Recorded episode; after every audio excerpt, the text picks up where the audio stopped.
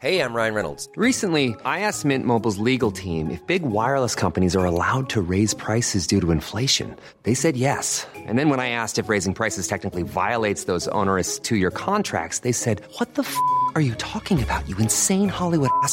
So to recap, we're cutting the price of Mint Unlimited from $30 a month to just $15 a month. Give it a try at mintmobile.com slash switch. $45 upfront for three months plus taxes and fees. Promo for new customers for limited time. Unlimited more than 40 gigabytes per month. Slows. Full terms at mintmobile.com.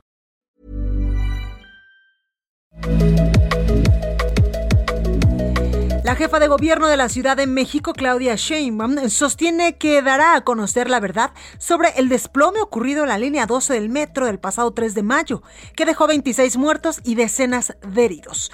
Puntualizó que es responsabilidad de su gobierno informar las causas de esta tragedia y enfatizó que no se pretende en ningún momento politizar, pues hacerlo sería mezquino. En efecto, es una gran responsabilidad la que tienen las autoridades de la Ciudad de México, pues deben ser los argumentos científicos y no los políticos aquellos que nos expliquen qué ocurrió.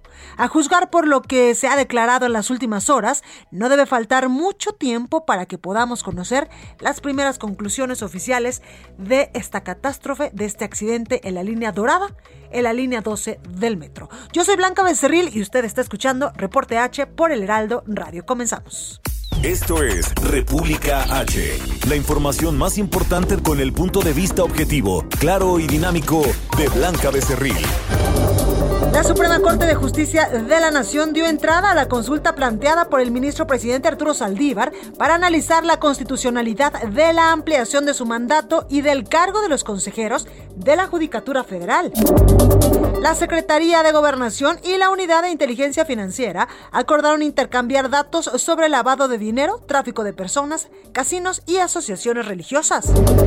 A dos días de que se venciera un segundo plazo de cibersecuestradores, que cibersecuestradores habían dado a la Lotería Nacional para negociar el rescate de su información, el grupo que extorsionaba a la institución paró sus operaciones.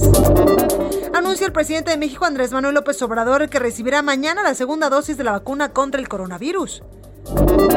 La Fiscalía Capitalina solicitó a Israel detener con fines de extradición al escritor mexicano Andrés Ruemer acusado de violación.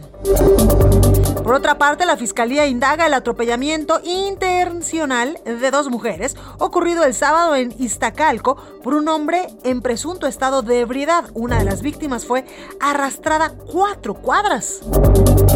¿Y qué tenemos el día de mañana en la edición matutina de El Heraldo de México? La información, el avance lo tiene mi compañero Antonio Bautista, coeditor de Estados. Mi Toño, ¿cómo estás?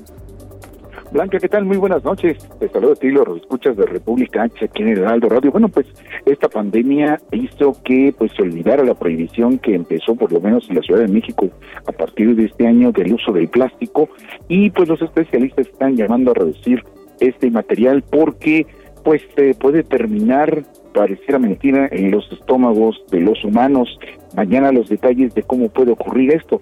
Bueno, pues también tenemos la cobertura del regreso a clases en el Estado de México.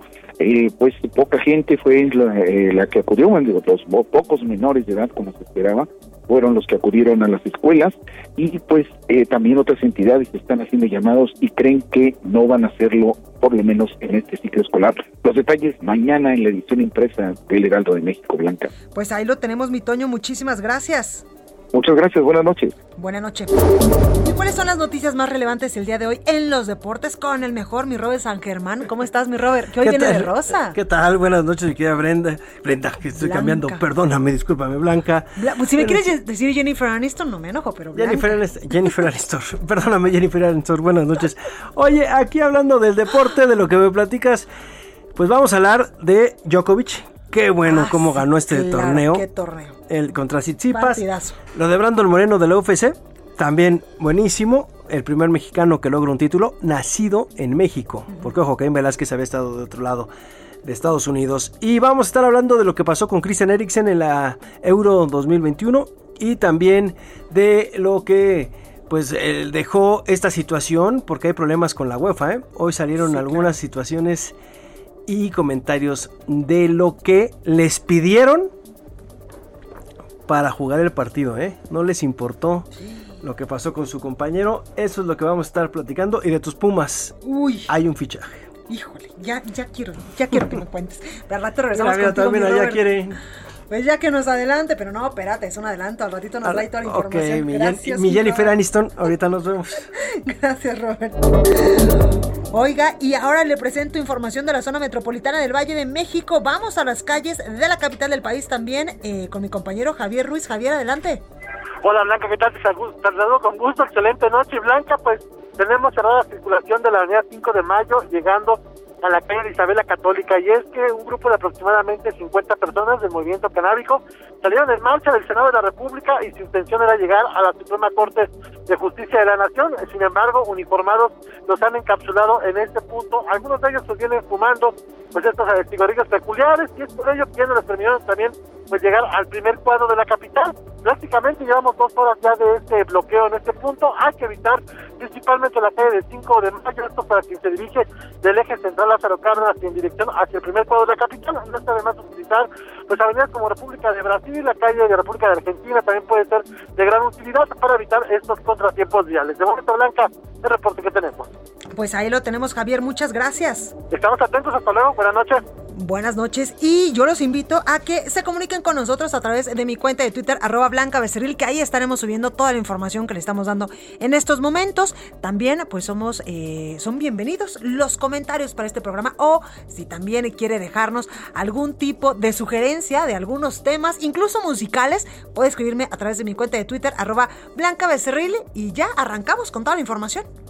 Estás escuchando la información más importante de lo que pasa en el interior de la República. En República H, con Blanca Becerril.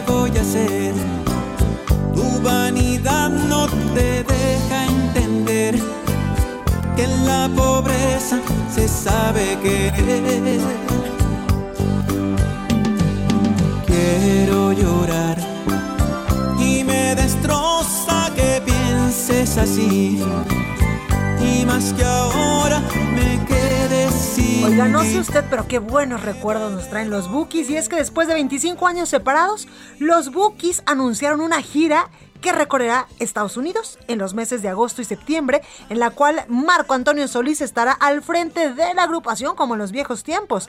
El nombre de la gira es Una historia cantada. Serán tres shows, comenzando en agosto en Los Ángeles, California, después en Chicago y finalmente en Texas el 15 de septiembre. La preventa de entradas comenzará mañana 15 de junio, por si usted se quiere anotar para ir a ver a los Bookies. por la aventura ya verás.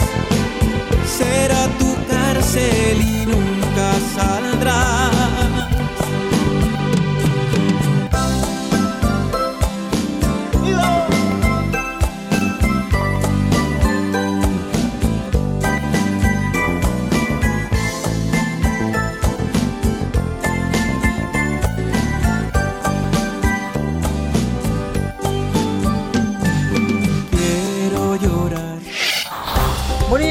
Con la información, un reportaje del diario estadounidense The New York Times acerca de la línea 12 del metro desató toda una serie de reacciones el día de hoy aquí en México. Si quiere leer el reportaje completo, pues vaya incluso a mi Twitter, arroba Blanca Becerril, porque ahí tenemos un hilo con toda la información y aquí le presento un eh, pues rápido contexto. Escuche lo que ha pasado el día de hoy. El diario estadounidense The New York Times publicó ayer un reportaje en el cual afirma que el colapso de la línea 12 del metro pudo haber ocurrido por pernos metálicos mal soldados que se dieron al paso del convoy el 3 de mayo pasado. El diario explica que tomó miles de fotos en el sitio del siniestro y compartió las pruebas con ingenieros expertos, quienes concluyeron que los pernos metálicos cruciales para la solidez del viaducto parecen haber fallado debido a soldadura deficiente. Según el New York Times, esa es una de las principales explicaciones que manejan los funcionarios de la Ciudad de México. Además, se habla de prisas por oportunismo político. El reportaje destaca que Ebrard era jefe de gobierno de la Ciudad de México cuando se construyó la también llamada Línea Dorada, una muy anunciada expansión del metro que impulsaría sus credenciales como aspirante presidencial. En una declaración para el Times, Ebrard dijo que los detalles observados durante la construcción de la línea 12 del metro no afectaron su operación. Insinuó, sin embargo, que la causa del colapso pudiera estar relacionada con el mantenimiento al indicar que era imposible saber si su sucesor realizó toda la labor de mantenimiento requerida en caso de sismos de cierta magnitud. El sucesor que Ebrard menciona es Miguel Ángel Mancera. Bueno, pues hay un contexto de lo que ha pasado en las últimas horas con eh, pues este asunto de la línea 12 del metro, de la famosa línea dorada. Oiga, el canciller mexicano Marcelo Ebrard publicó ayer en sus redes sociales una carta dirigida a María a Habib, jefa de la oficina del New York Times en México. En la misiva señala que sus respuestas habían sido ignoradas para el reportaje. Referente al diseño de la línea 12, argumentó que Todas y cada una de las decisiones relativas al trazo y diseño del proyecto integral de la línea 12 fueron evaluadas, verificadas, analizadas y adoptadas por un comité central de obras del gobierno del extinto Distrito Federal y por un subcomité técnico del proyecto integral de la línea 12. El canciller mexicano también negó haber apresurado la inauguración de la línea dorada, de la línea 12 del metro, por ambición política y argumentó que tal aseveración pues carece del mínimo sustento. Por la mañana el presidente de México, Andrés Manuel López Obrador, pues informó que esta semana se va a dar a conocer ya el dictamen sobre el accidente de la línea 12 del metro ocurrido el pasado 3 de mayo y que cobró la vida de 26 personas. Misael Zavala nos tiene la información completa. Misael, adelante. Blanca, buenas noches, buenas noches al auditorio. Efectivamente, como bien lo comentas, hoy por la mañana el presidente Andrés Manuel López Obrador afirmó que ya está concluido el dictamen sobre el accidente. Eh, sobre el accidente ocurrido en la línea 12 del metro de la Ciudad de México y adelantó que esta semana se darán a conocer los resultados durante la conferencia de prensa nacional. El mandatario pidió esperar los resultados antes de hacer conjeturas como la publicación eh, del periódico estadounidense de New York Times. Vamos a escuchar cómo lo dijo el presidente López Obrador.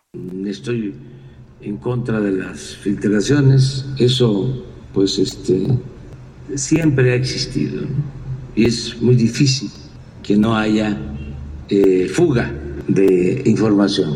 Hay que esperar el dictamen.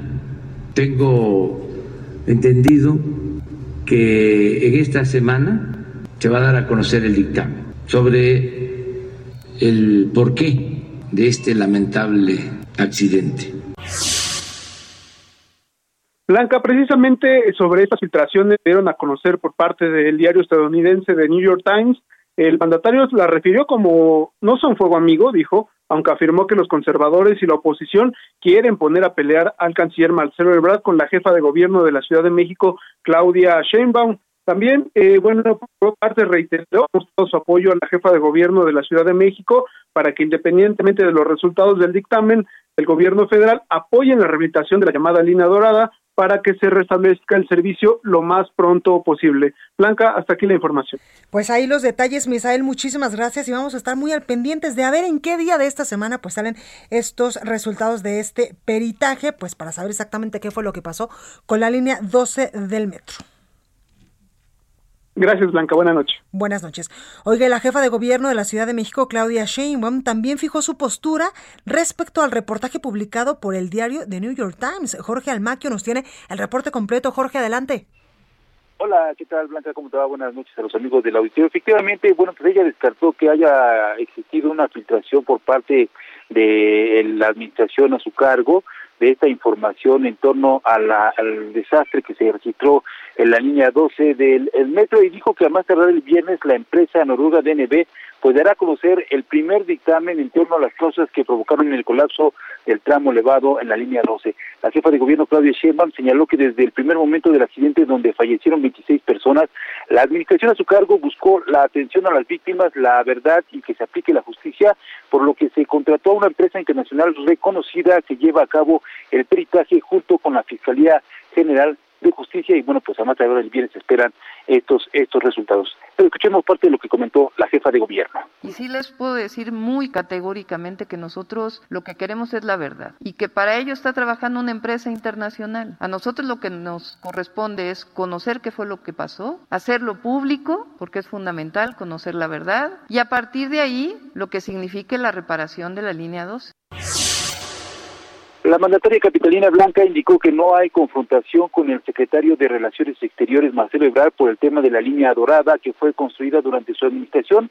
Shane Pardo, quien afirmó que no busca politizar el tema porque eso sería mezquino, aseguró que lleva una buena relación con el canciller y bueno, se van a dar los resultados. Así lo dijo. Mi relación con él es muy buena y que quede claro, para mí este no es un tema político, de ninguna manera. Es más, sería mezquino, lo dije desde el primer día, hacer de esto un tema político. A mí lo que me mueve es la verdad, me mueve la justicia y me mueven las víctimas. Y tengan la certeza, porque esa ha sido mi historia de vida. Nosotros no utilizamos esto políticamente, ni lo queremos utilizar, ni darle herramientas a nadie. Pidió ya no hablar sobre el tema, ya que lo que buscan precisamente es un enfrentamiento en el que afirma que por ningún motivo va a caer. Expuso que la gente debe confiar en que se realice un trabajo profesional en las investigaciones para reconocer las causas las causas de la tragedia. Escuchemos. Tengan la certeza de que estamos haciendo un trabajo profesional y que estamos totalmente de acuerdo con el canciller en que en efecto tiene que darse a conocer la verdad con base en evidencias técnicas y que aquí no va a haber una confrontación, lo que va a haber es verdad y lo que va a haber es conocimiento público de ella. No podemos esconder nada.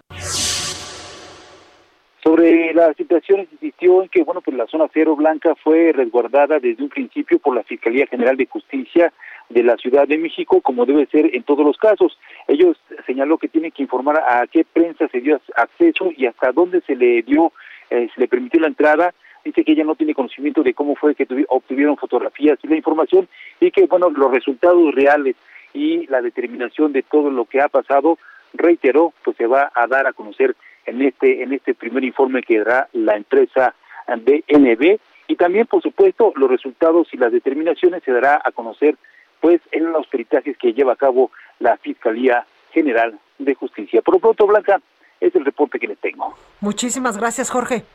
Buenas noches, hasta luego. Buenas noches.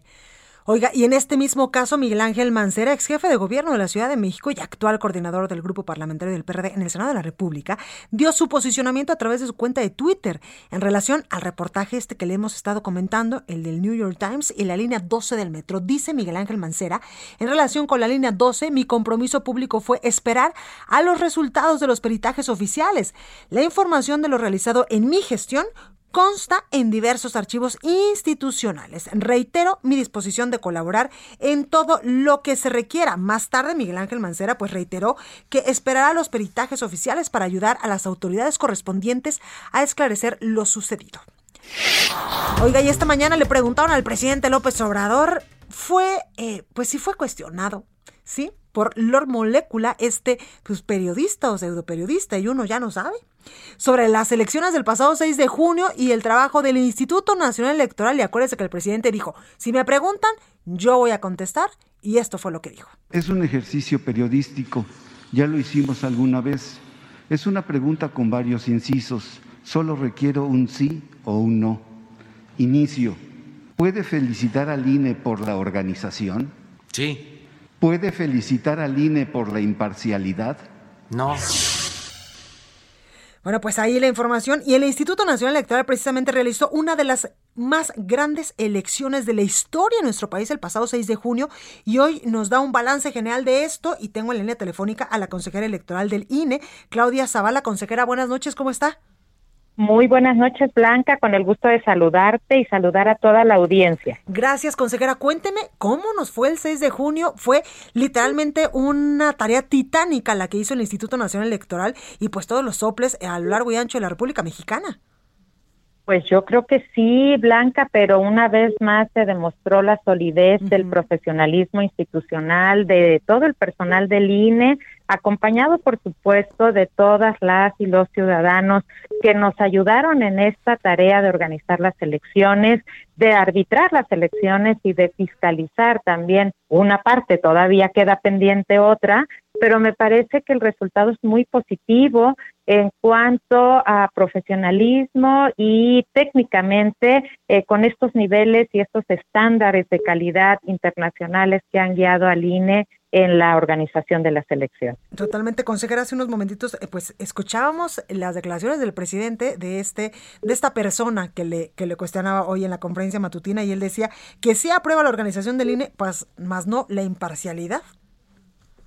Pues yo creo que los resultados están a la vista. El INE no, el INE tiene varias funciones. Dentro de ellas está el arbitraje, eh, también a nivel institucional, el arbitraje entre los contendientes, este arbitraje si nosotros vemos las estadísticas de lo que nos corresponde a nosotros, pues más del 99% fue confirmado por las, los órganos jurisdiccionales, porque siempre lo hemos dicho, el INE no tiene la última palabra, lo que hace en el arbitraje electoral es precisamente revisar en unas medidas cautelares lo que posiblemente puede constituir un, algún ilícito. Y de este arbitraje electoral, pues tenemos una confirmación por parte de la autoridad jurisdiccional arriba del 99%. Esto quiere decir que eh, pues los, las interpretaciones de nuestro modelo constitucional, porque hay que decirlo, Blanca, el modelo que nos dieron lo dio el legislativo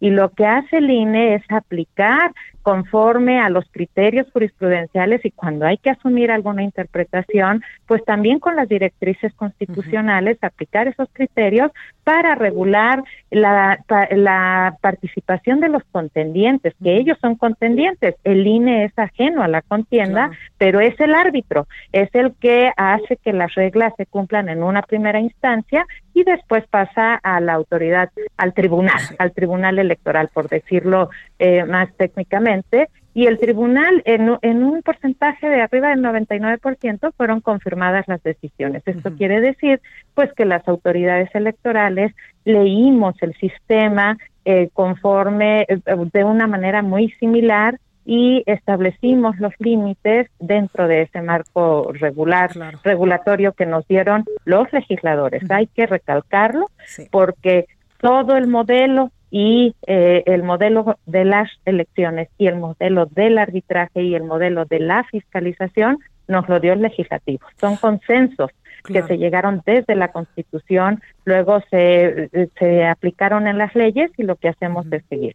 Oiga, consejera, hablando del legislativo, ¿cómo quedó ya conformada la Cámara de Diputados? Ya eh, pues terminaron los cómputos y también pues ya nos dieron cuenta de los plurinominales. Sí, pero todavía no de forma este formal porque la ley lo que nos dice para establecer eh, cómo va a quedar con plurinominales, los pluris que les llamamos, es que tenemos que esperar hasta que se resuelvan todos los medios de impugnación, que es la etapa en la que ahora estamos.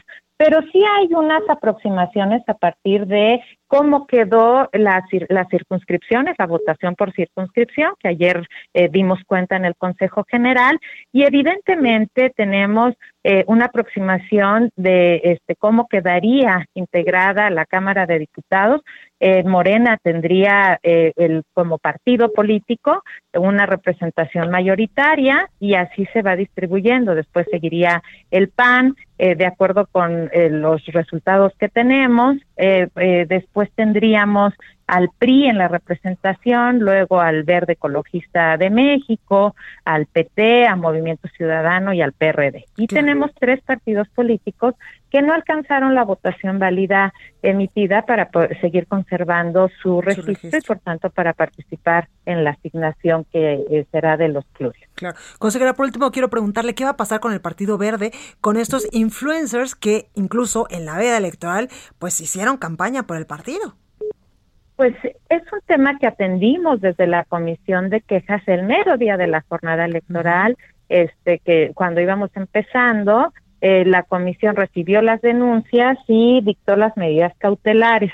El fondo será algo que decida la sala regional especializada, que es parte del Tribunal Electoral del Poder Judicial de la Federación, y lo que estamos haciendo ahora en el INE es la investigación, porque se necesita investigar para poder delimitar cuáles son la pues la, la, las responsabilidades de cada una de las personas y del partido político. Lo que sí le quiero comentar, Blanca, es que la medida cautelar, pues lo que tomamos en cuenta es que es una forma eh, que en 2015 se había dicho que no se vale y que hoy nuevamente se vuelve a, poner sobre la mesa. Por eso se dictó la medida cautelar que es un asomo de, del buen derecho, porque es la veda electoral. Ese es el tiempo de silencio de todas las fuerzas políticas y la reflexión y la información de la ciudadanía. Pues en esa medida, pues dictamos la medida cautelar y ya será la sala regional especializada la que, decida en el fondo eh, si hay elementos para tener acreditada la infracción y en pues su caso cómo se sancionará a cada persona y al partido político. Consejera Claudia Zavala, muchas gracias por esta información. Continúa escuchando a Blanca Becerril con la información más importante de la República en República H. Regresamos. Estamos de regreso con la información más importante de la República en República H con Blanca Becerril, transmitiendo en Heraldo Radio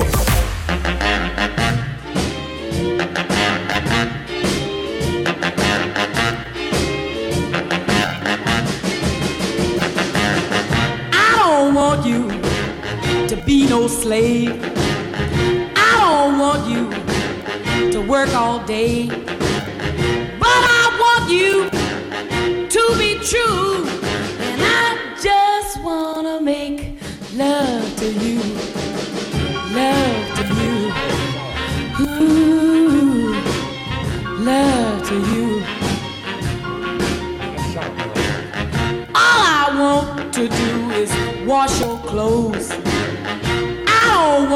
Y esta canción se las dedico a todos porque es de mis favoritas. Es una canción que se llama I Just Want to Make Love You.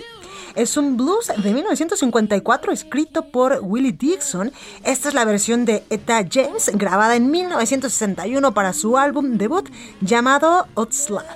Yo le quiero acompañar esta noche con Etta James. Tell by the way you walk that walk, I can hear by the way you talk that talk, I can know by the way you treat your girl that I can give you all the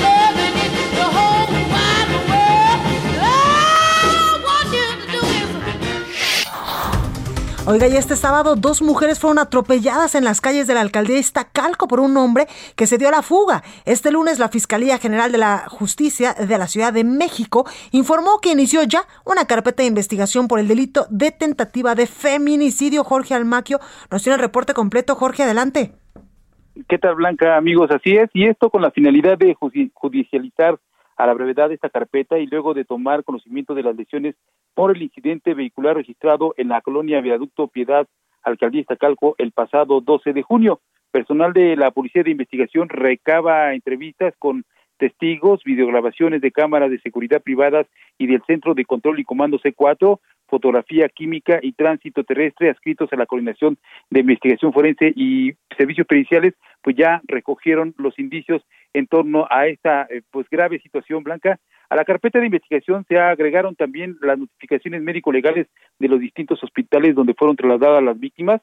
Las testimoniales señalan al conductor de un vehículo Ford tipo Focus como el probable responsable de esta situación que se ve en un video, eh, se ve a este sujeto que maneja el auto, se echa de reversa para luego dirigirse hacia un grupo de aproximadamente cinco o seis personas y bueno, tres de los jóvenes que se aprecian en estas imágenes logran hacerse a un lado, pero dos, las dos mujeres, son arrolladas por el vehículo que huye rápidamente del lugar. Hasta el momento no se sabe dónde se encuentra este sujeto, pero bueno, ya está esta, esta eh, se integra esta carpeta de investigación por tentativa de feminicidio por los hechos ocurridos el pasado sábado 12 de junio en la alcaldía Iztacalco. Blanca, amigos, el reporte que les tengo. Muchísimas gracias, Jorge. Hasta luego, buenas noches. Y precisamente el video de este lamentable suceso pues va a estar eh, en estos momentos ya en mi cuenta de Twitter por si usted quiere eh, pues verlo y también información relevante sobre este asunto, pues también va a estar ahí arroba blanca becerril. Oiga, y vamos con mi compañera Diana eh, Martínez porque la Suprema Corte de Justicia de la Nación admitió la consulta que presentó el ministro presidente Arturo Saldívar para definir pues cómo debe proceder el Poder Judicial de la Federación por la extensión de su mandato. Acuérdese que con la reforma pues judicial que pues fue aprobada en el Congreso y que ya pues es una realidad porque ya se, ya se publicó también en el diario oficial de la Federación, pues eh, uno de los transitorios decía que eh, pues el ministro presidente podría aumentar, ampliar su mandato dos años más con el objetivo de pues aplicar la reforma para y con el poder judicial. Por ello es que pues el, el ministro presidente pues ya se admitió esta consulta para definir pues, cómo se debe de proceder para este asunto y mi compañera Diana Martínez nos tiene la información. Diana, adelante. Así es, Blanca, buenas noches. Pues la Suprema Corte de Justicia de la Nación admitió a trámite la consulta que presentó el ministro presidente Arturo Saldívar para definir cómo debe proceder el Poder Judicial de la Federación por la extensión de su mandato. Luego de que la mañana de este lunes Saldívar planteó la consulta a través de cinco preguntas,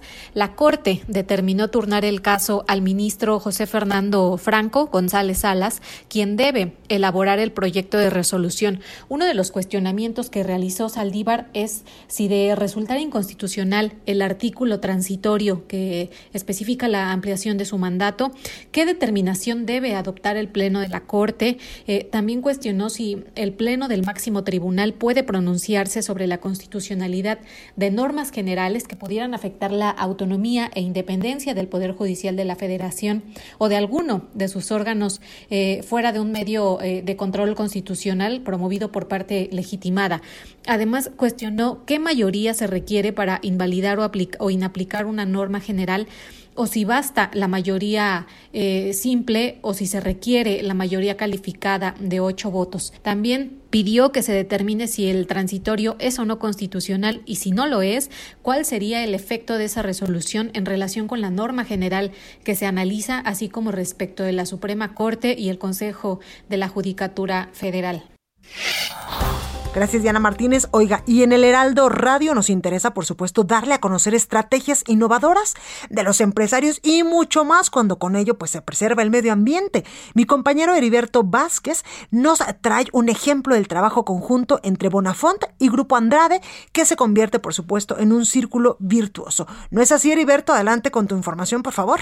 Así es, muchas gracias. Tengo en la línea telefónica a David Munguía Mesa. Él es gerente nacional de Flota División Bonafont. Muchas gracias por tomarnos la llamada. ¿De qué se trata el proyecto de renovación de Bonafont? Es algo que ustedes están promoviendo en este instante. Bueno, pues muchas gracias eh, por, la, invitación. Y bueno, sí, te cuento que eh, alineados con nuestro compromiso de brindar una hidratación saludable y de una manera sustentable y ligera, al mayor número de mexicanos. En Bonafón apostamos por incrementar nuestra flotilla con más de 240 unidades tipo van con tecnología de vanguardia y mejor rendimiento de combustible, lo cual nos va a permitir abrir nuevas rutas para la entrega de garrafones Bonafón en el segmento de real estate, ¿no? Y en zona en zonas residenciales que bajo el contexto que estamos atravesando, esto nos está exigiendo eh, una mayor demanda agilidad en el servicio, así como horarios más amplios de entrega para nuestro consumidor. ¿Era necesario hacer esto? Era muy necesario porque al final nuestro consumidor hoy, al, por la situación en la que estamos pasando, al estar eh, una mayor parte en casa, nos está demandando poder tener un servicio más amplio en, en cuanto a horario, ¿no? Y en cuanto a servicio que tenemos en, en el tema de garrafón. Entonces, era muy necesario. Bien, ¿cuál es el objetivo de negocio detrás de este proyecto de incorporar Vans? Es llevar eh, al siguiente nivel nuestro servicio, satisfaciendo las necesidades de nuestro cliente de Canal Hogar eh, a nivel nacional, ampliando nuestra capacidad de horarios, como te comentaba, al abrir nuevas rutas, con la posibilidad de llegar a más eh, colonias, fraccionamientos y zonas residenciales a través de estas vans, las cuales buscamos en todo momento que cumplieran eh, una modernidad, ¿no? Para al final el, tema de, CO2 que estamos emitiendo, eh, que fueran flexibles, ergonómicas, que no generaran ruido y que contaran con un mayor rendimiento eh, en el uso de combustible, ¿no? Para que nos fuera eh, un mayor de mayor utilidad. ¿Y qué me dice en torno a, los horarios? Y tenemos cifras de cuántas estas vans eh, garrafones diariamente pueden ir entregando. Sí, claro. Bueno, al final hoy estamos operando estas unidades desde Tijuana hasta Veracruz, ¿no? Hoy operamos de lunes a sábado en un horario matutino y vespertino, que eso es la funcionalidad que nos está dando eh, y el músculo que nos está permitiendo poder llegar a nuestro consumidor. Estas vans nos permiten entregar 160 garrafones diarios por cada unidad, lo cual duplica eh, la cantidad que estábamos nosotros entregando en este segmento y nos va a permitir generar 24 mil nuevos clientes al año. ¿Quiénes lideran este proyecto y quién es quién les está acompañando en la implementación de este sistema que es muy ambicioso? Bueno, pues mira, este proyecto nació el año pasado en un contexto lleno de cambios ¿no? y de retos que, en los cuales nos vimos involucrados todos. Eh, y principalmente nosotros internamente, nuestro equipo comercial, compras y bueno, mi equipo de, flota, eh, fueron los que hicimos una sinergia o buscamos hacer una sinergia con Grupo Andrade, ¿no? quien es uno de los principales distribuidores automotrices del país y con quien eh, ya existía una relación estrecha de negocio eh, con Grupo Danone, compañía a la cual nosotros pertenecemos como Bonafón.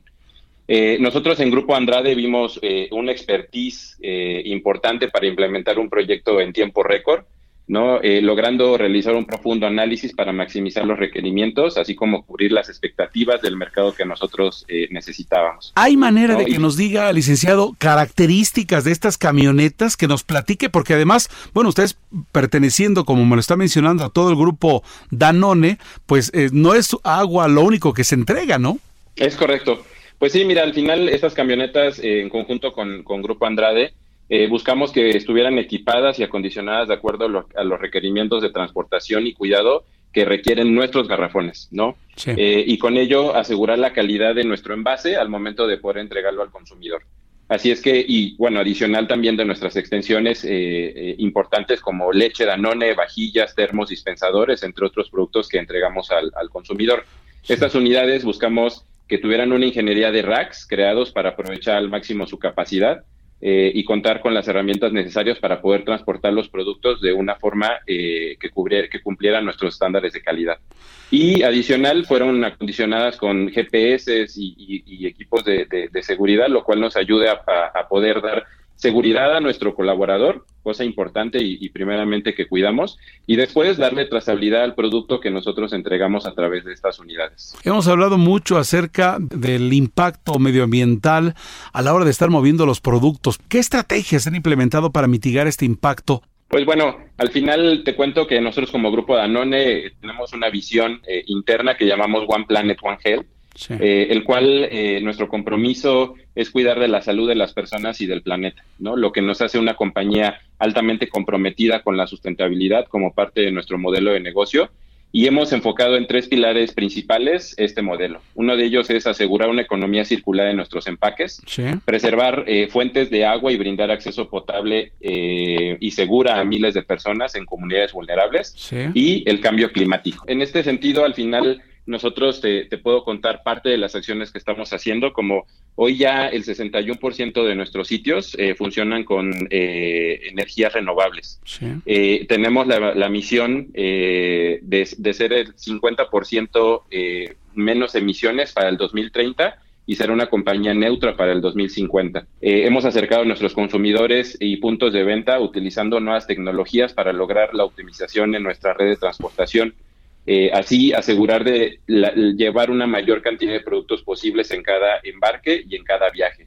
También hemos estado integrando paulatinamente el uso de vehículos híbridos para nuestros equipos de reparto, lo cual impacta de manera directa en las emisiones y en el uso de energías sustentables. Y así, este mismo proyecto de incorporación de vans tiene un componente ecológico, eh, ya que son más ligeras, cuentan con un mejor rendimiento en el uso de combustible y esto nos ha permitido dejar de emitir 2.340 toneladas de CO2 al año. ¿Alguna cosa que quisiera agregar en torno a la incorporación de estas vans? Pues nada, que al final eh, tiene el objetivo de poder brindar salud ¿no? y hidratación a nuestros consumidores. ¿no? Al final hoy estamos apostando de una manera importante a nuestro consumidor en el hogar. Tenemos diversos canales hoy de comunicación ¿no? Tenemos una página de e-commerce en, la cual, en la cual nuestro consumidor puede solicitar este producto y con ello garantizar eh, que vamos a estar ahí en el tiempo y momento que él nos indique. Licenciado David Munguía Mesa, gerente nacional de Flota División Bonafont, gracias por estos minutos. Muchísimas gracias a ti, Alberto. En la información que tenemos, regresamos contigo. Muchísimas gracias, Heriberto. Pues ahí el círculo virtuoso que le comentaba yo de Bonafont y Grupo Andrade. Oiga, vamos a Puebla porque el socavón aumenta de tamaño tras tragarse literalmente ya la casa que estaba a unos metros. La secretaria de Gobernación del Estado pidió nuevamente a la población pues no acercarse a la zona y pues tiene la información completa mi compañera Claudia Espinosa. Claudia, adelante. Así es, te saludo con gusto a ti y a los amigos del Heraldo Media Group. Justo como lo mencionas, pues eh, se han detectado, además de que este fin de semana pues se derrumbó por completo la casa de la familia Sánchez al interior del socavón, pues se ha detectado que el camino que conectaba justamente esta vivienda ya presenta varias eh, fisuras, por lo que podría ampliarse las dimensiones del socavón en gran medida. De acuerdo con el último reporte que dio a conocer la secretaria de Gobernación en Puebla, Ana Lucía Gil Mayoral, el eje mayor eh, se mantiene en 126 metros, pero el menor creció y ya se encuentra en 122 metros. Esto eh, pues pone en alerta a las autoridades que han establecido un eh, radio de seguridad de 300 metros a la redonda para evitar que los curiosos pues se acerquen. Y es que hasta el momento los estudios del Instituto Politécnico Nacional señalan que bueno pues se ha establecido algunas fisuras al interior de este socavón. Todavía no se tiene el estudio final y no se sabe cuáles son las causas. Lo que es un hecho es que desde que surgió hace poco más de 15 días pues sigue creciendo algunos días eh, con mayores dimensiones, las precipitaciones pluviales pues han aumentado la posibilidad de que el terreno se reblandezca y es lo que en estos momentos pues está sucediendo en Puebla. Pues ahí lo tenemos, Claudia, gracias. Muy buena noche. Buenas noches. Oiga, y en información de último momento, Alejandro Mallorca, secretario de Seguridad Nacional de Estados Unidos, llegó a nuestro país.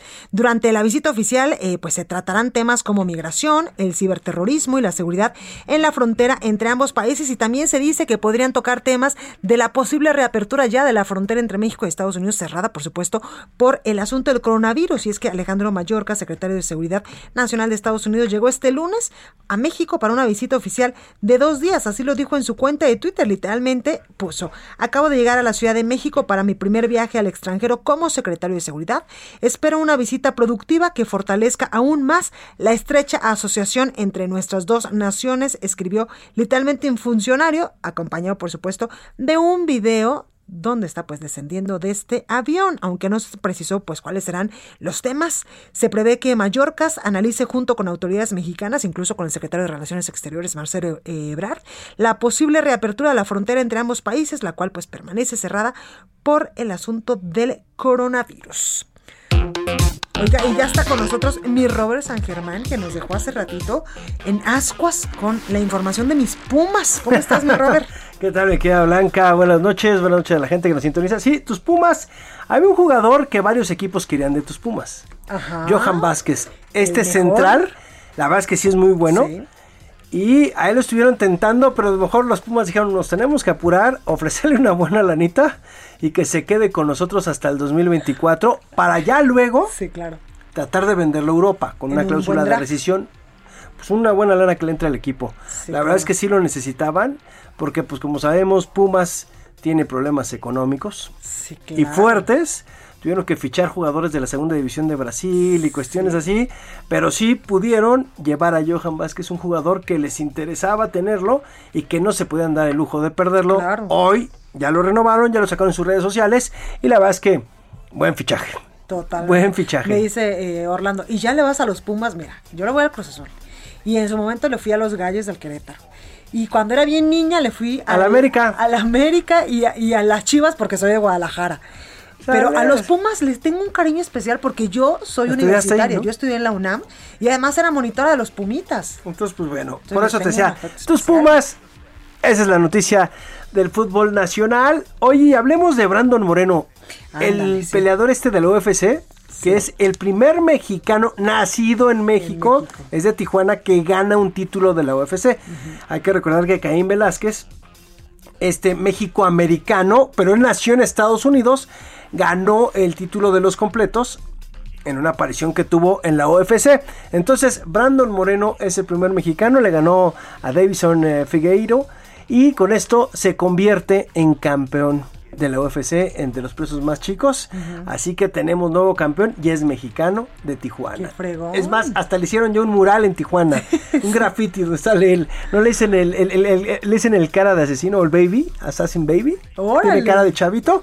Ahí lo tienen y ganó. Y la verdad es que la gente hasta en su en el gimnasio donde entrena estaban felices cuando ¿Cómo gana no? este hombre, no todos brincando. Eso fue una de las victorias que se tuvo. Otra fue la de Patricio Ward. Este chavito hay que seguirlo muy de cerca.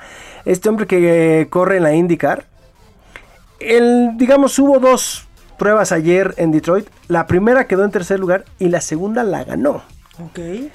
Patricio Ward, que dicen que va a ser el relevo de Checo Pérez en la Fórmula 1. O sea, va a tomar la estafeta de Checo.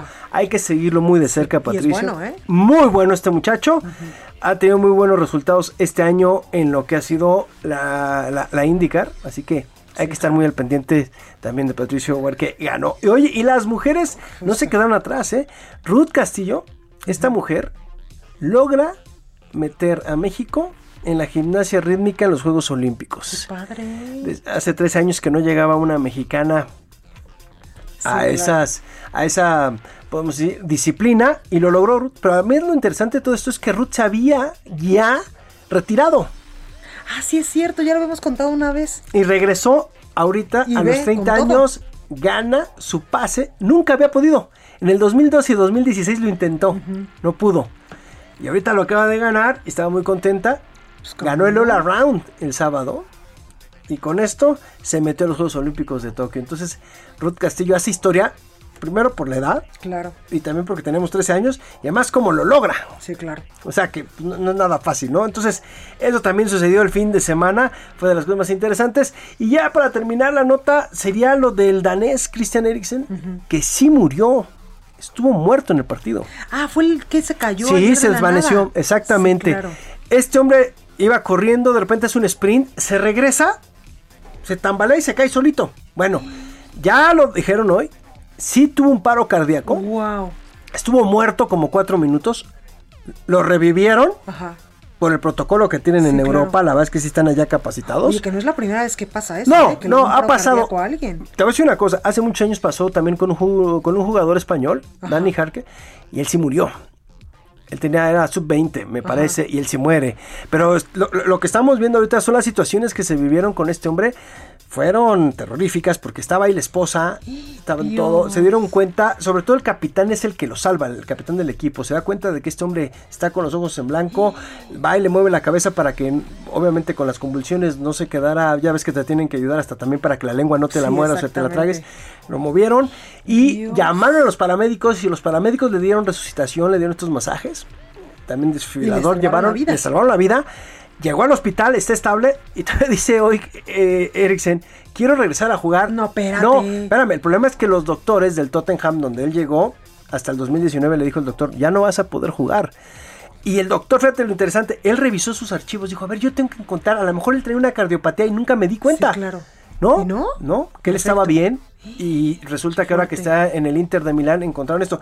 Pero lo feo de todo esto es que la UEFA habló con los daneses y le dijo, tienen que jugar el partido hoy o mañana. Oye, compadre, se está muriendo uno de mis compañeros, lo que menos me interesa Es jugar un partido. es jugar un partido. Es más, lo perdemos en la mesa, dáselo a Finlandia. claro. No nos interesa. El tipo se estaba muriendo. O sea, ahí nos damos cuenta. Oye, pero qué buena onda del compañerismo, de la Ah, no, de los dos. Y además las, cañón, las- ¿eh? las dos selecciones, cuando este hombre está tirado en el suelo, los dos cantando, los daneses grita- eh, gritaban Christian y los finlandeses contestaban Eriksen.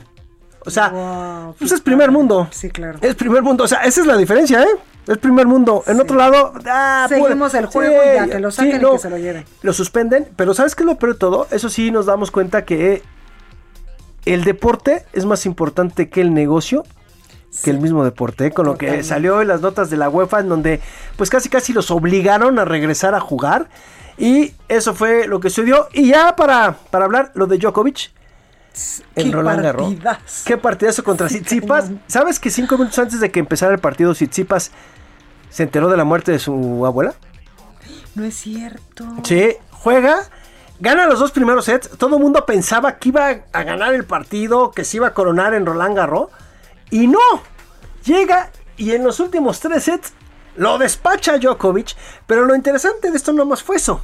Djokovic al terminar el partido regaló una raqueta Ajá. A un niño que se llama Mateo. Ajá. Bueno, Mateo es mexicano. Órale, esa no me la sabía. Sí, Sí, y el momento, raqueta, pero no sí, sabía que pero el momento mexicano. de la rueda de prensa le preguntan, "Oye, ¿por qué le diste la raqueta al niño? Es que cuando yo iba perdiendo, escuché las voces de este niño y además me coachó. Por eso le di mi raqueta. Y hoy ya lo entrevistaron a Mateo. Oye, pues ahí lo tenemos, mi Robert. Muchísimas No, gracias a ti. gracias. Por los datos curiosos estos. Ah, no bueno, pues ¿eh? ya estamos aquí, mi querida Blanca, alias. Jennifer Aniston. Gracias, mi Robert. Oiga, y yo lo despido con esta canción, con música. Escuchamos Forever and Never del cantante egipcio Demis Roussos. Esta canción fue un super éxito en México allá por 1973. Él murió el 25 de enero del año 2015 a los, 80 y- a los 68 años. Nació el 15 de junio del 46. Así que mañana pues habría sido su cumpleaños. Yo por supuesto que le agradezco muchísimo a mi Robert San Germán, por supuesto, con los deportes, a Gustavo Martínez en la ingeniería, Emanuel Bárcenas en la operación, Orlando Oliveros en la realización, Georgina Monroy en la coordinación de invitados y redacción y por supuesto a Ángel Arellano, producción general. Yo soy Blanca Becerril, lo espero el día de mañana en punto a las 8 con más información. Cuídese mucho.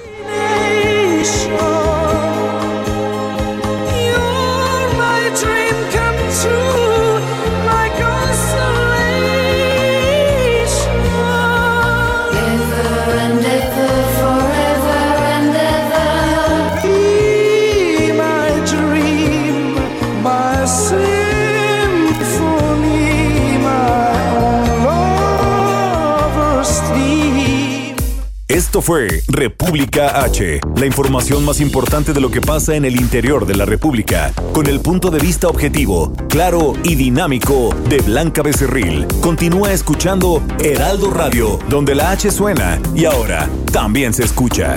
Una estación de Heraldo Media Group. Heraldo Radio, la HCL se comparte, se ve y ahora también se escucha. Imagine the softest sheets you've ever felt. Now imagine them getting even softer over time. That's what you'll feel with Bowl and Branch's organic cotton sheets. In a recent customer survey, 96% replied that Bowl and Branch sheets get softer with every wash. Start getting your best night's sleep in these sheets that get softer and softer for years to come. Try their sheets with a 30-night guarantee. Plus, get 15% off your first order at bowlandbranch.com. Code BUTTERY. Exclusions apply. See site for details.